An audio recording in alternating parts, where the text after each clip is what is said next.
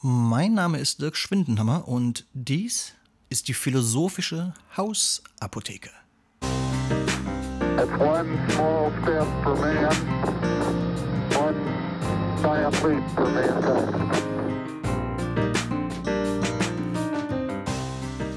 In dieser Sendung stelle ich nicht nur die großen und kleinen Fragen der Welt, sondern ich beantworte sie auch. Äh, ja, das ist äh, ziemlich verrückt. Ähm, und ich glaube, genau darum mache ich das auch. Jede Sendung, jede Episode, eine Frage und eine Antwort, die uns allen, glaube ich, und hoffe ich zumindest, helfen kann ähm, in unserem täglichen Leben. Und die beachtliche Frage der heutigen Sendung ist, war Jesus der Retter der Welt? Ja, ja, ja, große Frage, ich weiß. Ähm, aber was ich vorausschicken muss, ist, um diese Frage zu beantworten oder sich darüber Gedanken zu machen, muss man nicht religiös sein. Ja? Man muss jetzt kein Christ, Jude oder Moslem sein. Es langt völlig zu wissen, was alle drei Religionen sagen. Und zwar, Jesus von Nazareth hat gelebt. Und, und das ist schon mal ähm, ziemliche Sache. Ähm, da sind sich im Grunde auch alle Wissenschaftler und alle Historiker einig. Es gab einen Menschen, also es ist wissenschaftlich belegt, es gab einen Menschen, der vor 2000 Jahren ungefähr ja, im Nahen Osten gelebt hat. Und dieser Mensch hieß Jesus. Die, die Historiker sind sich sicher, dass Jesus wirklich gelebt hat. Und ein Grund dafür ist, dass die immense kulturelle und politische und religiöse Wirkung ähm, Jesu nicht auf einer Erfindung, auf einem Hirngespinst beruhen kann. Also da muss damals wirklich was und wirklich wer gewesen sein. So. Wer war also jetzt dieser Jesus, der historische Mensch, über den wir hier reden wollen? Na gut, er war, er war Jude und er war Philosoph und seine Philosophie, sein Denken und vor allem auch sein Handeln waren revolutionär neu und radikal. Ja? Ähm, Jesus war also ein radikaler Revoluzer. Was er in die Welt gebracht hat, im Denken, im Predigen, im Handeln, das war krass neu und ähm, hier beginnt das Problem. Also Jesus war ein Jude und die Juden dachten, ich fasse das jetzt sehr, sehr grob im Rahmen dieses Podcasts zusammen, verzeiht. Also Jesus war ein Jude und die Juden dachten, dass Gott ihnen einen Retter schicken würde. Hm, ja? Und dieser Retter würde die römische Besatzungsmacht vertreiben und den, den Frieden in die Welt bringen. So. Und genau das hat Jesus nicht gemacht. Ja? Und auch gar nicht gewollt. Also die Menschen seiner Zeit erhofften sich einen, einen Kämpfer, einen Ritter in glänzender Rüstung, ähm, einen Mann, der von Gott gesandt war und mit Gewalt die Bösen vernichtet um, oder mindestens vertreibt. Ja? Wer aber auftauchte, ähm, war, und, und, und dieser Mensch tauchte halt tatsächlich auf, der lief dann darum, wer auftauchte, war ein Mann, der genau das Gegenteil von all dem tat, was man erwartete. Er war ein Pazifist, ein Mensch, der Gewalt ablehnte, ein Mensch, der eben nicht mehr unterschied zwischen den Guten und den Bösen, zwischen wir und die. Ja? Das, das radikal Neue an den Gedanken Jesu und ähm, Philosophie gab es schon lange und das hieß dann meistens Religion, ja. Aber, aber Jesus brachte einen komplett neuen Gedanken in die Welt. Äh, das radikal Neue an den Gedanken Jesu war, äh, dass er nicht mehr Auge um Auge, Zahn um Zahn vergelten wollte. Jesus predigte, dass jeder Mensch lieben sollte. Und zwar jeden anderen Menschen. Nicht nur sich selbst, ja, nicht nur Vater und Mutter, ja, sondern auch die Bösen, auch die Feinde. Das war neu und, und ist noch heute radikal. Und das entsprach jetzt überhaupt nicht der Erwartungshaltung der Juden seiner Zeit. Es gab also solche, die sagten, entweder du verjagst jetzt die Römer oder du kannst dich selber verpissen. Und es gab andere, die sagten, hey, wir haben uns hier arrangiert mit den Römern, ähm, hör auf zu stressen, okay? Okay, und es gab natürlich auch äh, Juden, die sagten, hey, ganz interessant, was du da so erzählst. Und dann gab es noch die Römer, äh, die erkannten, wie gefährlich dieser Jesus war. Weil wenn da einer kommt und Gewalt und Macht in Frage stellt, ja, wenn da einer kommt, der Liebe predigt, äh, wenn da einer kommt, der zu, zu zivilem Ungehorsam, zu, zu gewaltfreiem Aufstand animiert, dann gefährdet das natürlich ganz fundamental die Macht der römischen Besatzer. Also kurzum, der Mensch Jesus, der damals lebte, war so radikal, dass er viele, viele Feinde hatte. War dieser Philosoph, und, und für mich ist Jesus in erster Linie ein Philosoph, weil ähm, für mich die religiöse Komponente nicht wichtig ist, aber wenn ihr sie dem hinzufügen wollt, könnt ihr das natürlich. Ähm, aber war dieser Philosoph, ja, war, war der also der Befreier der Welt? Und das ist jetzt unsere Frage. Und die Antwort ist, sorry, aber die Antwort ist ja und nein. Also, ähm, er war es nicht, wenn man vom Befreier der Welt erwartet, dass er den Job alleine macht. Ja?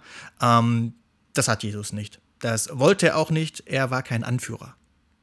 Er war wahrscheinlich, ich vermute, ich vermute, Jesus war ein äh, zurückgezogener, introvertierter Philosoph. Aber das nur am Rande. Also, er war auf jeden Fall kein Anführer. Ja?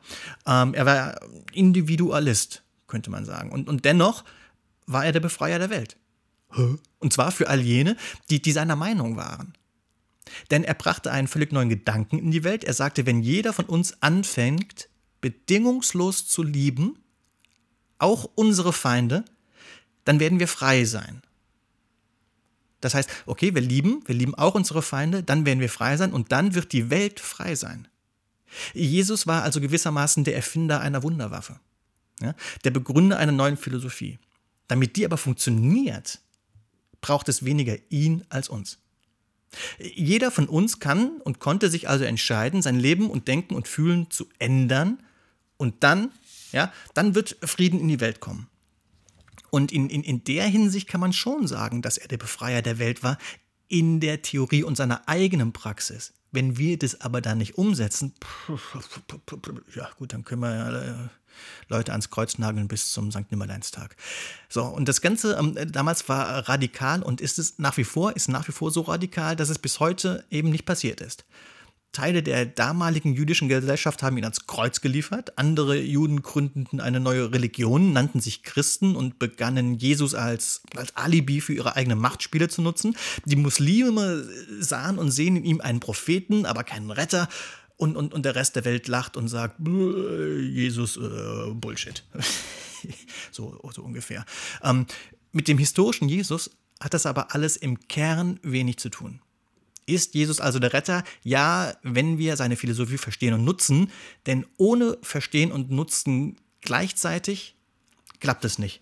Ähm, ich möchte hier ein Zitat anbringen von Nietzsche. Ja? der in seinen Ausführungen über ähm, die Nutzlosigkeit der Historie, des Geschichtsunterrichts oder der Geschichtsforschung ähm, einen Punkt anbringt, der genau auf das passt, was wir jetzt gerade hier von Jesus, von Philosophie, von Denken und Handeln ähm, sagen. Ähm, jetzt kommt das Zitat. Man denkt, schreibt, druckt, spricht und lehrt philosophisch. Ja? So, so weit, so ähm, ist ungefähr alles erlaubt. Nur im Handeln, im sogenannten Leben, ist es anders. Sind das noch Menschen, fragt man sich dann, oder vielleicht nur Denk-, Schreib- und Redemaschinen? So, das ist das, was Nietzsche dazu sagt, und das möchte ich kurz ähm, ein bisschen, ein bisschen erläutern. Also Nietzsche spricht hier explizit von Geschichte und von Philosophie und davon, dass man nicht nur beispielsweise gutes Denken soll, ähm, sondern dass man es eben auch, auch tun soll, praktisch umsetzen. Nur so hält er zum Beispiel auch Religion überhaupt erst für möglich. Und, ähm, und er wirft der damaligen Bildung vor, dass genau das nicht passiert, dass wir alle nur lernen, auswendig lernen, aber nicht umsetzen. Ähm, und wir sind da eben ganz nah bei Jesus, ähm, der sich als Teil einer fortlaufenden Geschichte wusste, der philosophierte und der vor allem handelte gemäß seiner eigenen Überzeugung. Und wenn, wenn wir den ähm, Brückenschlag gemacht haben zu, zu Nietzsche, ähm, äh, der ähm, kritisiert, dass heutige Bildung das nicht tut zu seiner Zeit, dann merken wir auch, dass das die Bildung heute zu unserer Zeit im Grunde auch nicht tut. Also, was nützt uns das jetzt und, und hier und überhaupt? Naja, wir, wir können die Frage und die Antwort für unser eigenes Leben nutzen, indem wir genau das tun. Wir finden unseren eigenen Frieden, wenn wir unseren Frieden mit der Welt machen. Das sind große Worte, aber ähm, ähm, die, die Philosophie und die Idee dahinter ist ziemlich ähm, revolutionär und, und explosiv. Wenn wir alle beginnen, uns und alle Menschen zu lieben, dann ist der Nahostkonflikt vorbei. Ähm, den Kalten Krieg hätte es nie gegeben. Die Supermächte der Welt hätten keine Macht mehr. Denn, denn ebenso wie seinerzeit die Römer äh, brauchen alle Mächtigen von uns heute eine Legitimierung ihrer Macht. Ja, wir müssen gewissermaßen ihr Spiel mitspielen. Wenn wir ihre Macht aber nicht anerkennen Und wenn wir uns nicht gegeneinander ausspielen lassen, dann, dann gibt es Frieden auf der Welt. Das ist relativ durchschaubar. Das ist die Lehre von zivilem Ungehorsam, ja? von, von ähm, pazifistischem Widerstand. Das ist ein großer Traum, ich weiß, ähm, aber das geht auch schon im Kleinen. Also wir können, wir können quasi äh, diese Geisteshaltung trainieren. Ähm, zum Beispiel, wenn der DHL-Mann euer Paket schon wieder im Späti abliefert, ähm, anstatt sauer zu sein, sprecht ihn freundlich an. Und wenn ihr euch über euch selber ärgert, weil ihr irgendwie was falsch gemacht habt, versucht mal Mitgefühl zu haben, habt, habt Liebe für euch selbst. Spread some love, ja, ähm, ähm, und, und damit werdet ihr euch selber retten. Ähm, denn das ist sogar psychologisch bewiesen. Wenn wir es schaffen zu vergeben und, und, und empathisch zu sein, mitfühlend, wenn wir es schaffen, ähm, so zu leben, wie es tatsächlich seinerzeit an Philosophie im Nahen Osten ähm, äh, versucht hat zu erklären, ähm, dann, dann können wir es schaffen, uns weniger aufzuregen, weniger zu hassen und mehr zu lieben. Und dann hat das eine große Auswirkung auf unsere Psyche, auf unser Wohlbefinden und auf unseren Organismus. Und ich schlage vor, ihr probiert das einfach mal aus. Einfach mal versuchen, ein bisschen entspannter, ein bisschen liebevoller, ein bisschen weniger äh, werdend zu sein. So. Und having said that, ähm, das war die heutige Folge äh, meiner philosophischen Hausapotheke. Ich hoffe, es hat euch etwas äh, Spaß gebracht. Wenn, dann bitte, bitte, bitte abonniert meinen Podcast ähm, und erzählt euren Freunden davon, ja? Und schreibt mir. Schreibt mir, fände ich super. Ich werde eure Fragen beantworten und bin wahnsinnig gespannt. Mein Name ist Dirk Schwindenhammer. Das war die philosophische Hausapotheke. Bis zum nächsten Mal.